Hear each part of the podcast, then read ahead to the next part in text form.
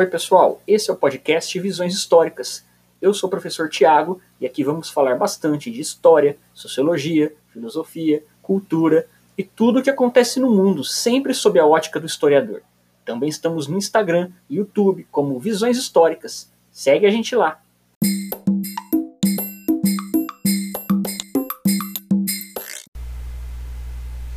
Pessoal, tudo bem? Eu sou o professor Tiago e hoje vamos falar um pouquinho sobre o que é ser de esquerda e de direita na política.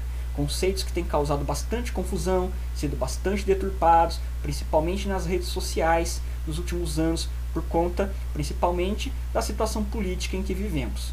Bom, é importante que a gente saiba a origem dessas expressões e como elas vêm sofrendo alterações nas últimas décadas.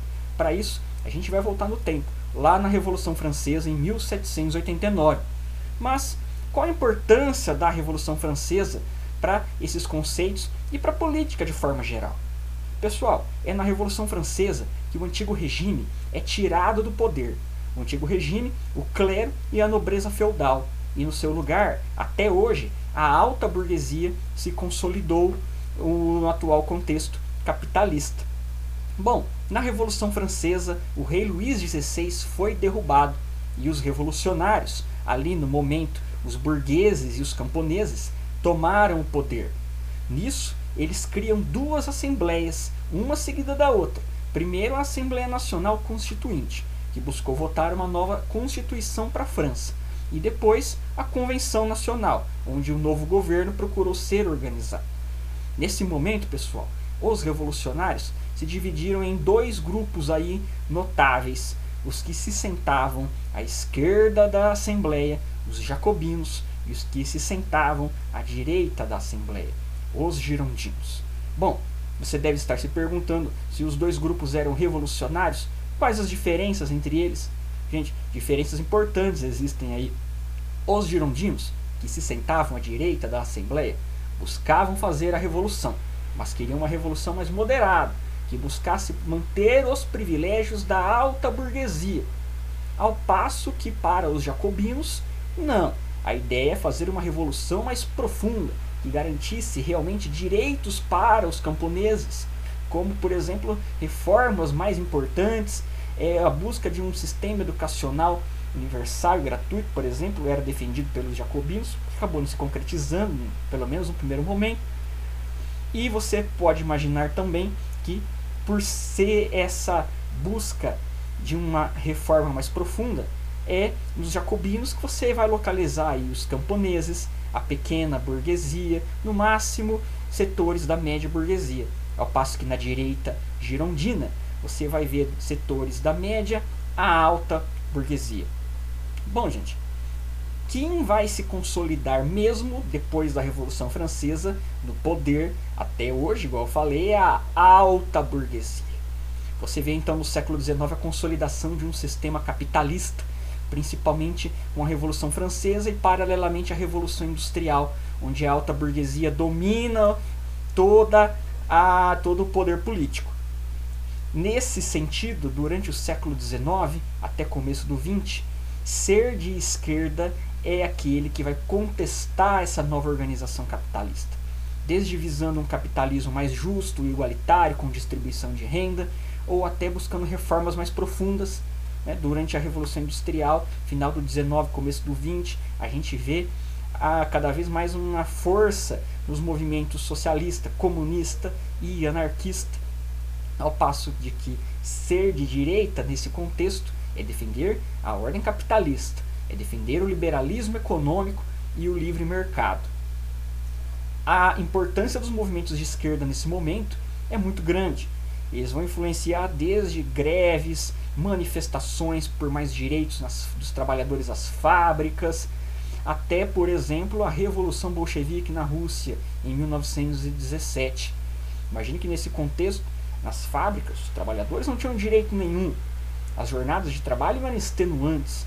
Então a importância desses movimentos de esquerda é fundamental nessa transição do 19 para o 20.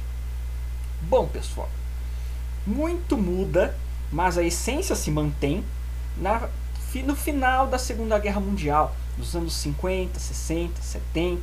Você tem aí o surgimento dos movimentos de contracultura, o movimento feminista, o movimento negro, o movimento LGBT, paralelamente, todos esses movimentos até hoje vêm ganhando cada vez mais importância, onde, além da luta de classes, a luta pelo direito das mulheres, pelo direito dos negros, pelos direitos LGBT, também vem incorporando aí a luta das esquerdas.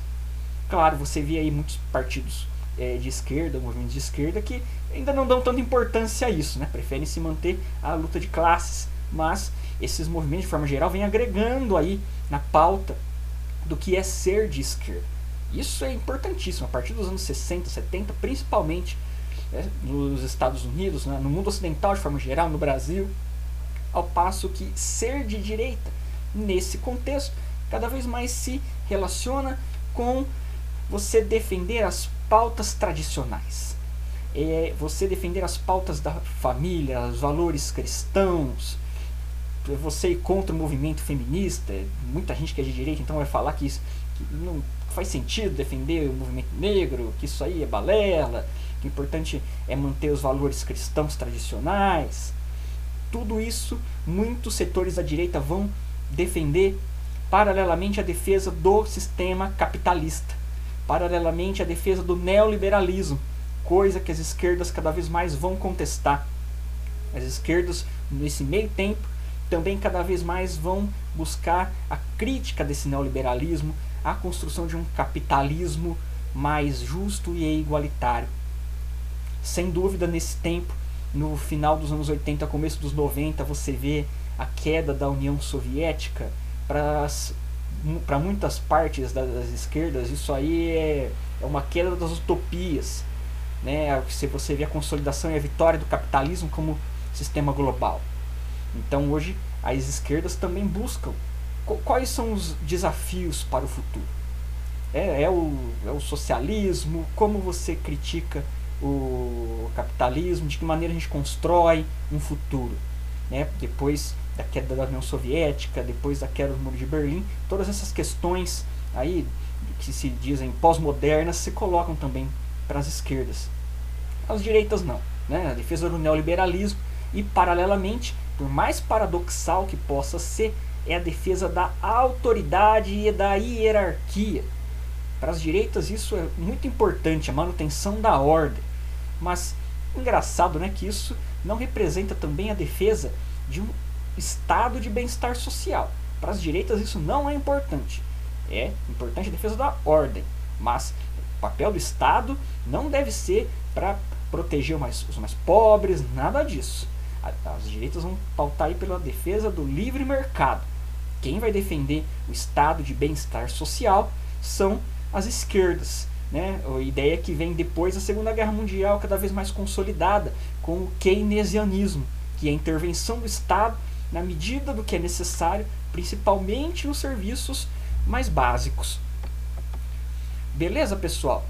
É importante que a gente veja como esses conceitos vêm mudando ao longo do tempo, até para a gente poder refletir quais as tendências e como pensar esse posicionamento político hoje, o que se aplica, o que não se aplica, né? e como colocar eles para poder enxergar os períodos históricos né? e as transformações em que vemos, que vemos passando nas últimas décadas. Ok? Beleza? Bom, qualquer coisa, deixa seu comentário, sua dúvida, sua pergunta. A gente vai debater esse assunto e muitos outros ainda nos próximos vídeos. Tudo bem? Ok, e até a próxima.